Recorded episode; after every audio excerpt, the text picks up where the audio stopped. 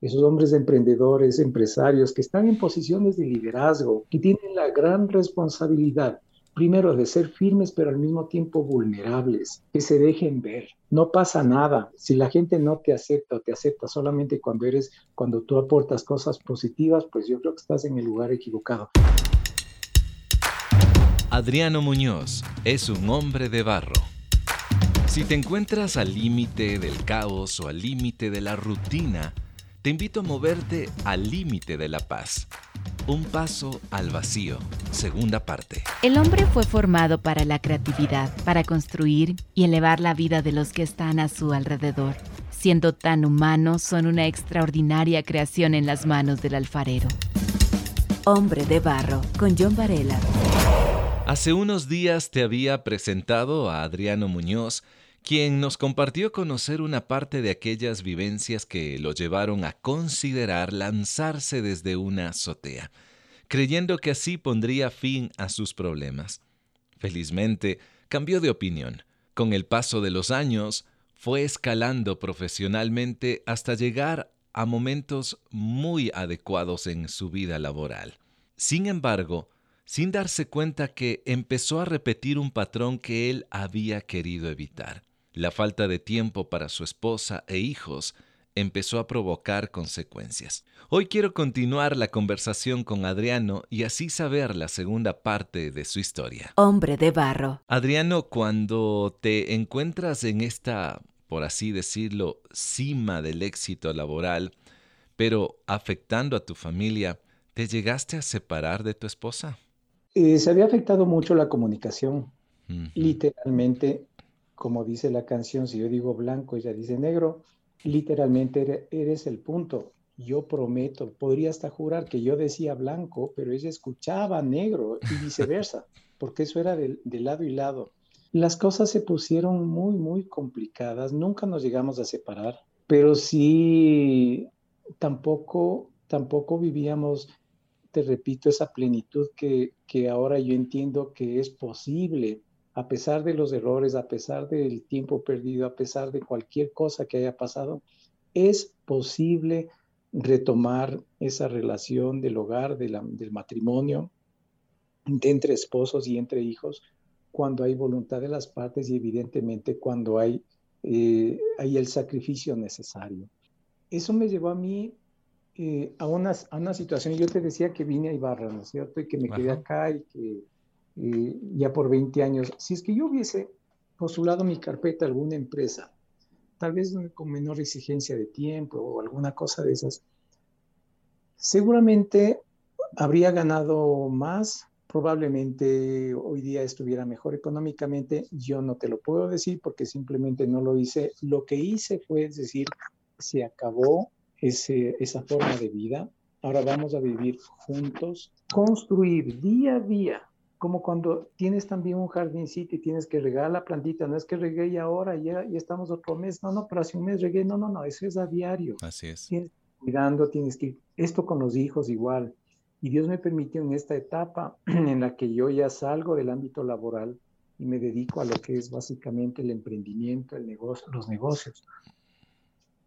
Dios me da la oportunidad, John, de, tener lo que pocas personas, para mí un privilegio, pero lo que pocas personas pueden hacer el día de ahora, salvo la pandemia de por medio, pero desde hace 20 años atrás, nosotros con mi familia teníamos la posibilidad de compartir el desayuno, el almuerzo y la merienda. Qué lindo. Es decir, no solamente el desayuno con, antes como te decía, ni siquiera eso, no, ni el desayuno ni la merienda menos el almuerzo. De repente tal vez, pero ahora, desde hace 20 años hemos compartido con la familia las tres comidas y siempre celebrábamos, es decir, decíamos, ¿te acuerdas cuando mm. estabas en la empresa bestia, no aparecíamos por acá para nada?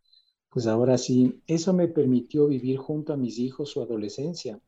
Yo tengo dos hijos varones y fue muy importante, retomando la figura del Adriano de niño, en donde sabía lo que ocasionó un, padre ausente, tuve la oportunidad de, de no permitir que eso suceda en mi hogar. Realmente compartir con tu familia, comer junto a ellos, es un privilegio para cualquier hombre, la verdad, es un gran privilegio. Y si tú tienes esta posibilidad, déjame decirte, aprovechalo y míralo como una inversión de vida. Ahora, algo que me gustaría conocer y te quiero preguntar, Adriano, es, ¿cuáles fueron eh, los factores que se juntaron para salir de tu espacio laboral? Eso, pues, eso tiene un, un, preámbulo, esa salida de la empresa tiene un preámbulo. Ya, cuéntame. Vivíamos en un conjunto, en un precioso conjunto en Quito, y teníamos un vecino que si tú, no sé si has tenido la oportunidad de ver Los Simpson. Sí. Creo que sí. Este vecino era los Flanders. Los Simpson tenían varios vecinos, ¿no? Sí, pero este era los Flanders, creo ah, que se llamaba este señor, que era un señor de la familia perfecta y todo eso, ¿no? Aparentemente perfecto. Aparentemente, pero otro de los mismos. Entonces, pero me llamó la atención que mm, él, él se acercó y nos empezó a hablar, a hablar de Cristo. Yo seguí en la compañía, ¿no? Ya. Hombre de barro, con John Varela. Y entonces ahí se presenta una situación, John. Yo ya no podía, por ejemplo, le entrego mi vida a Cristo, pero yo seguía en la empresa y seguía activo y la espuma seguía subiendo y todo. Entonces, pero habían cosas que yo ya no podía, no quería hacer, no me sentía cómodo, yo sabía que eso no estaba bien. Y no te estoy hablando de cosas bizarras porque la empresa es una excelente empresa que cumple con todos los estándares, tanto eh, legales como financieros, tributarios, muy buena, donde aprendí muchísimo y trabajé muchísimos años. Pero, sin embargo, ya no disfrutaba de las conversaciones de corredor que a veces eh, hacían sentir incómodas las personas. Yo antes participaba y también para, un, para una broma picante, el Adriano era Número uno. Número uno. Por eso es que me querían, por eso es que porque era, era muy apreciado en los círculos. Sin embargo, cuando, cuando el Señor empieza a habitar en mi corazón, empiezo a ver la vida con otra perspectiva y digo, esto no está bien. Y empiezo, John, a exhortar dentro de la empresa y la empresa, una empresa de esa magnitud. Para que tengas una idea, yo manejaba un presupuesto anual de más de 6 millones de dólares. Increíble. En lo que es inversiones. Solamente yo, o sea, el área en la que yo estaba a cargo. Entonces, eh, eso implicaba que uno tenga que tener reuniones, que tenga que hacer, eh, eh, compartir cosas y puntos de vista con los cuales ya no me empecé a sentir muy cómodo. Y bueno, esto determinó que ya mis espacios en la empresa se fueron limitando. Consecuentemente, vino la dolarización y eso hizo que la empresa tenga que ajustar su, su estructura. Sin duda. Y los departamentos y las áreas teníamos presupuesto para despedir personal. Y mi, área siempre fue eficiente, malo que yo lo diga, pero nosotros no teníamos mucho de dónde echar mano para decir vamos a, despedir esto. Literalmente de mi nómina yo prescindí de una persona, solamente una, mi presupuesto creo que era de 60 personas, pero prescindí solamente de una persona y era una persona que renunció porque fue a dar a luz. Realmente no fue que yo disminuí ese puesto de trabajo, sino que yo más bien me enfoqué a, ser eficiente en las inversiones y vemos que, el ahorro que habría implicado el sacar ese equipo humano era muy inferior eh, versus el plan de marketing que yo había puesto para lo que era publicidad y ese tipo de cosas. Bueno, eso me sostuvo dentro, pero yo ya vi que los espacios como que no iba por ahí. ¿Qué sucedió? Que esta empresa empezó a, a eh, por el tema de la dolarización, empezó a entregar las operaciones en provincias. Es decir, se volvían centros operativos, eh, no hacían producción, pero sí distribuían el producto. Esta es una empresa de producto de consumo masivo. Me encargaron a mí, dentro de un equipo de ejecutivos, nos encargaron que hagamos la evaluación de que, de que eso sea rentable tanto para la empresa como para él, la persona que se haga cargo de ese centro de operación. Y me di cuenta que era muy rentable y me di cuenta que era bueno. Entonces, se me ocurrió, digo, bueno, yo tenía un terrenito en mi barra, a lo mejor resulta que me voy de la empresa y me hago cargo de la operación para no alargarte el cuento. La empresa accedió a entregarme la operación en la provincia de Imbabura, lo tuve por dos años En el interín de los dos años la empresa se vendió y no renovaron los contratos. Entonces el Adriano se quedó colgado de la brocha porque había vendido mi casa en Quito y me vine para Ibarra y ya no tenía el negocio, ya no tenía el producto para salir adelante. Así que me tocó emprender, y, pero todo eso tenía una razón, John. Yo aprendí eh, durísimo. Aprendí primero a vivir con un presupuesto mucho más bajo, muchísimo más bajo. Aprendí que no solamente los zapatos y la ropa de marca es la que te luce, la vida nos cambió. Ya conscientes en ese entonces de, de que Dios nunca nos iba a dejar. Adriano, lo que tú estás diciendo es bastante vital. Alguna vez yo leía que hombres de fe tuvieron que pasar desiertos.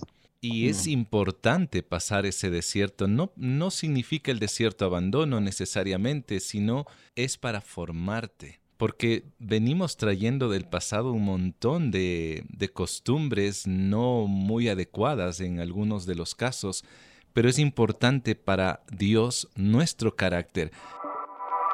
Hombre de Barro lo puedes escuchar en www.radiohcjb.org y por Spotify. En ese tiempo ya me has dado algunos detalles, pero ¿de qué manera fue formando tu carácter. Es correcto, es saber valorar las cosas. Te repito, tengo una excelente esposa que, me, que ha estado conmigo en las, en las verdes y en las maduras, es decir, hemos, hemos pasado con ella cosas muy difíciles. Eh, porque lindo fuera, o sea, sí que el Adriano entró en desierto y qué duro, pero ya salió, qué chévere. Uno nunca, creo yo, uno nunca podría decir ya terminó ese desierto tengo unos amigos que pasaron 40 años en el desierto, ¿no es cierto? y, y, o sea, no ha sido ese mi caso, pero sí ha sido, eh, lo conozco bastante bien. Conozco el nivel de desorientación, de desaliento, de fatiga, eh, de desmotivación, de debilidad. Ya, o sea, péguenle un tiro para que deje de sufrir en ese desierto, como que a rato sí te apetece que ya, ya, ya, ya no más, que se acabe todo. Pero llega un buen día en que algo te cobija. Viene una fuerza de donde tú no sabes de dónde. Yo sé de dónde, pero y espero que, que quienes escuchan tengan la misericordia de entenderme, pero yo soy muy grato con Dios. Él, él es quien nos levantó, quien me levantó a mí en lo personal para seguir adelante, para esforzarme, para y, y algo que está tratando hoy en día en mi mente, John, el temor. Temor el temor nos, a todo, yo creo que en general la humanidad, pero en particular a mm. mí, el temor me ha robado mucho desde niño. Y claro, una cosa es ser don Juan sin miedo que anda haciendo imprudencias por ahí, pero otra mm. cosa es saber en quién confías para saber qué es lo que tienes que hacer y qué es lo que no tienes que hacer. Creo que lastimosamente muchos, muchos hombres no queremos mostrar nuestra debilidad y mostramos una un valor o una fortaleza aparente. Hmm. Mm, es un holograma solamente, porque no existe. Realmente me encanta el, título del, podcast Hombres de Barro, literal, ¿no es cierto? Tenemos que ser moldeados y somos así de frágiles, también somos seres humanos. También nos decepcionamos, también necesitamos el apoyo de la mujer, necesitamos la consideración, el respeto de la mujer. Y cuando eso no existe, no te digo porque me haya pasado, porque reitero, mi esposa ha sido brillante en ese sentido, pero, pero me ha tocado aconsejar a personas también que han vivido situaciones terribles y cuando la esposa no está ahí, yo digo, no es una licencia, el hombre a veces falla, pero la esposa creo que es el último baluarte de un hogar para que éste se salve. Es la que sostiene, es la que está ahí y, y, esa mujer tiene que estar sí o sí agarrada de Dios. Hmm tiene que estar sobre una base firme, sobre una roca firme, porque, insisto, no es una licencia, pero lo digo por la experiencia. Mi esposa sumó mucho a este, ha sumado mucho en este proceso que estamos viviendo. Hmm. Adriano, eh, hace un tiempo atrás también conversaba con un hombre profesional, abogado, y la ausencia de papá eh, marcó su vida. Él también intentó quitarse la vida. Su mamá eh, falleció, entonces él, decía las cuatro patas de la mesa que sostenían y que para mi vida solo había una patita que sostenía la mesa, se murió, que era mi mamá, y luego de eso él conoce a Dios y pasa muchos años, mira, eh, y algo con lo que lucha hasta el momento es la soledad. Y algo que tú lo mencionas, ¿no? Tenemos a Dios, pero muchas veces a, nosotros los varones nos quiere arrastrar algo que, que nos quiere recordar nuestro pasado. Tú hablas de los temores. Este otro amigo hablaba acerca de la soledad. En tu, en tu caso muy particular y tomando en cuenta que Dios transformó tu vida, lo sigue haciendo, y cambió el ambiente de tu familia, ¿de qué manera un hombre puede luchar con esos temores que, que llegan, ¿no? Y que simplemente se presentan. ¿De qué forma, Adriano, luchas contra ellos? Con la identidad. Cuando uno pierde la identidad, John, cualquier cosa vale. O sea, te puedes asemejar a cualquier cosa que si tú no sabes quién eres, de dónde vienes, de dónde Dios te sacó y hacia dónde te lleva, creo que uno es muy vulnerable. No depende tanto de uno en lo físico cuanto en lo que tu corazón hacia dónde está. Cuando yo te mencionaba el tema del temor, por ejemplo, digo yo, voy a emprender en este negocio porque me gusta, porque es mi vida, es mi profesión, y por ahí ando inquieto haciendo negocios. Entonces digo, esto no voy a hacer, pero capaz que no se vende, ¿no es cierto? Cuando ya le has hecho todos los análisis. En teoría te jalaste más de seis años en la universidad para, para hacer bien las cosas y, más de 30 de experiencia haciendo negocios. todavía tengo temor de, ¿y si es que no se vende? Mm. ¿No es cierto? Y, la típica, ¿te acuerdas cuando dices que te compras del circo y te, crecen los enanos? Y si me crecen los enanos, o sea, cosas ridículas que no tienen sentido. Eh, Dios conmigo está eh, fortaleciéndome, todavía ahora y a mi esposa, porque es a los dos. Hombre de barro, originalidad en sus manos. No, no, insisto, no para hacer las cosas eh, imprudentemente, sino que yo tengo una frase que casi siempre la comento y quienes me conocen van a decir, ya va a decir su frase, ok, la voy a decir. si es que come pasto, dice mu y da leche, es vaca, ¿no es cierto? O sea, no hay mucho a dónde más tener no, hay mucho donde más irse. O sea, tú haces lo posible, quien hace lo imposible es Dios. Y aún en el fracaso, Dios también te está sometiendo en un proceso. Y habla para esos hombres de valor, para esos hombres de barro, para esos hombres emprendedores, empresarios que están en posiciones de liderazgo, que tienen la gran responsabilidad, primero, de ser firmes, pero al mismo tiempo vulnerables, mm. que se dejen ver, no pasa nada. Si la gente no te acepta o te acepta solamente cuando eres, cuando tú aportas cosas positivas, pues yo creo que estás en el lugar equivocado. Y eso inclusive, no sé si es el espacio, tú lo editas después, pero eso inclusive sucede en las iglesias. Por supuesto. ¿Verdad? Entonces, y uno tiene que ser lo suficientemente valiente a saber que si Dios te dio una identidad para que tú seas su emisario, su embajador, que seas la luz en un lugar donde necesita que exista luz, la pregunta es por qué te vas a callar. Lo que Dios te manda a hacer, John, en esta generación, en este momento, porque Dios es quien te dé el aliento para tu siguiente minuto de vida, no tú. Y entonces, cuando nosotros perdemos esa perspectiva, entonces nos llenamos de temores. Pensamos que ya eh, que alguien o algo tiene más fuerza o más poder de lo que tú realmente te empoderó Dios, pero cuando Dios te puso en un lugar fue por algo.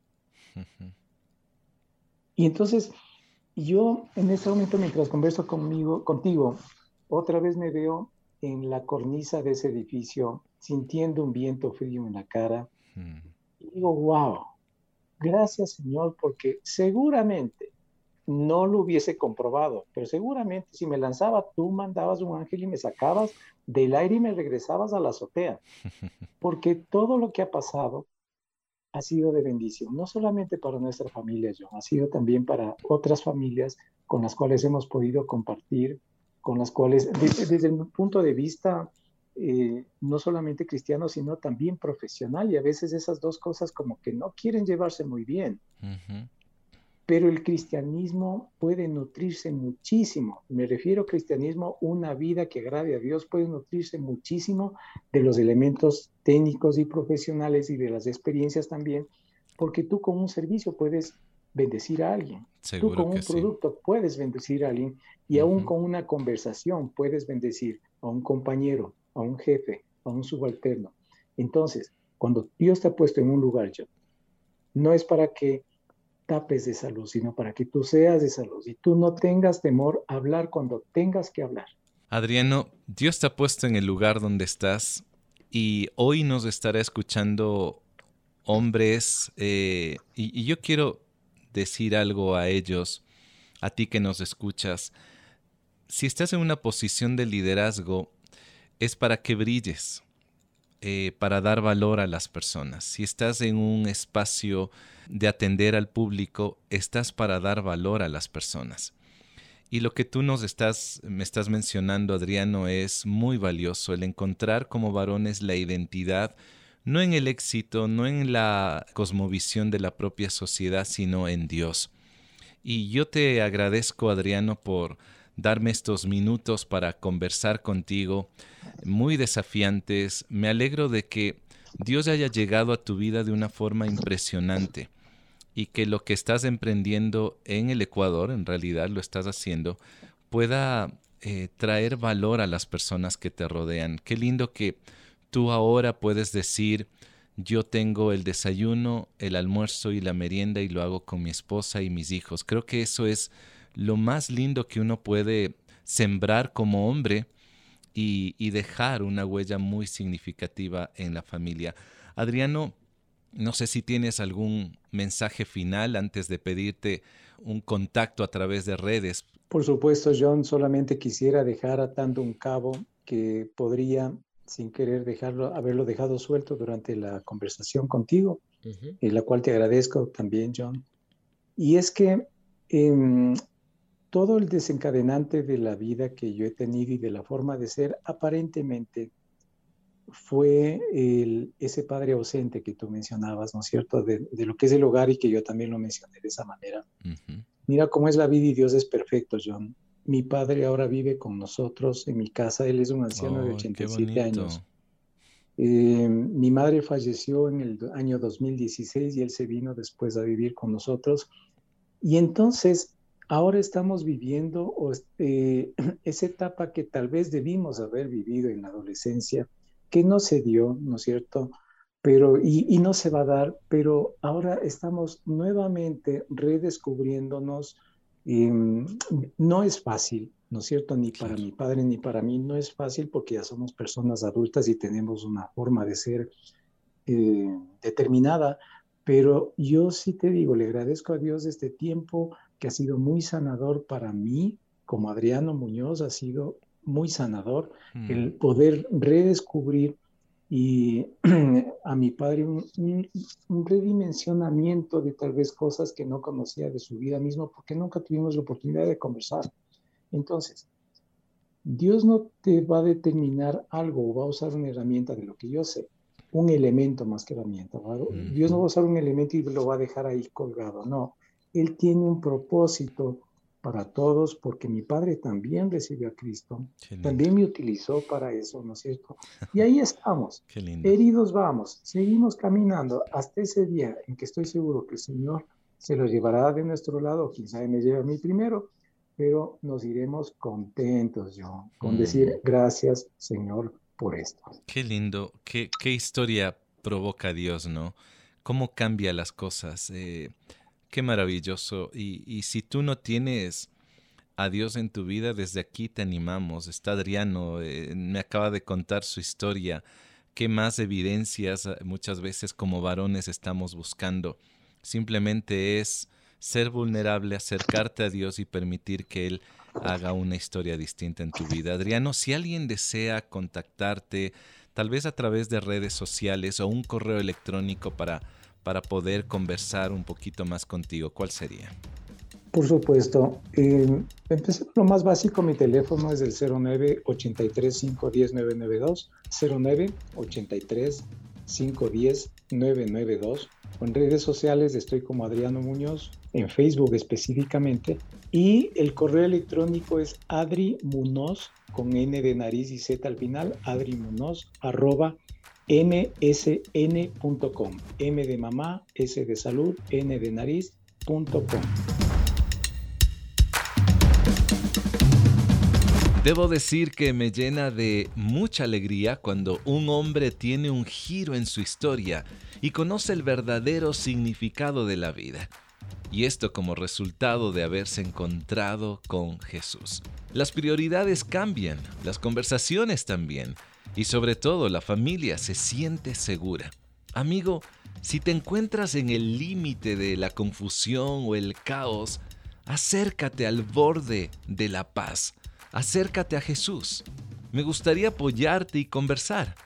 Contáctame a través de Instagram o Facebook. Me encuentras como John Varela. El episodio de hoy se titula Un paso al vacío, segunda parte. El podcast Hombre de Barro lo encuentras en nuestra página web hcjb.org, pero también está en plataformas como Spotify, SoundCloud y Apple Music encuéntrala y también compártela. La próxima semana tendré a otro hombre de barro. Hasta pronto. Hombre de barro con John Varela. Hombre de barro es una producción de HCJB.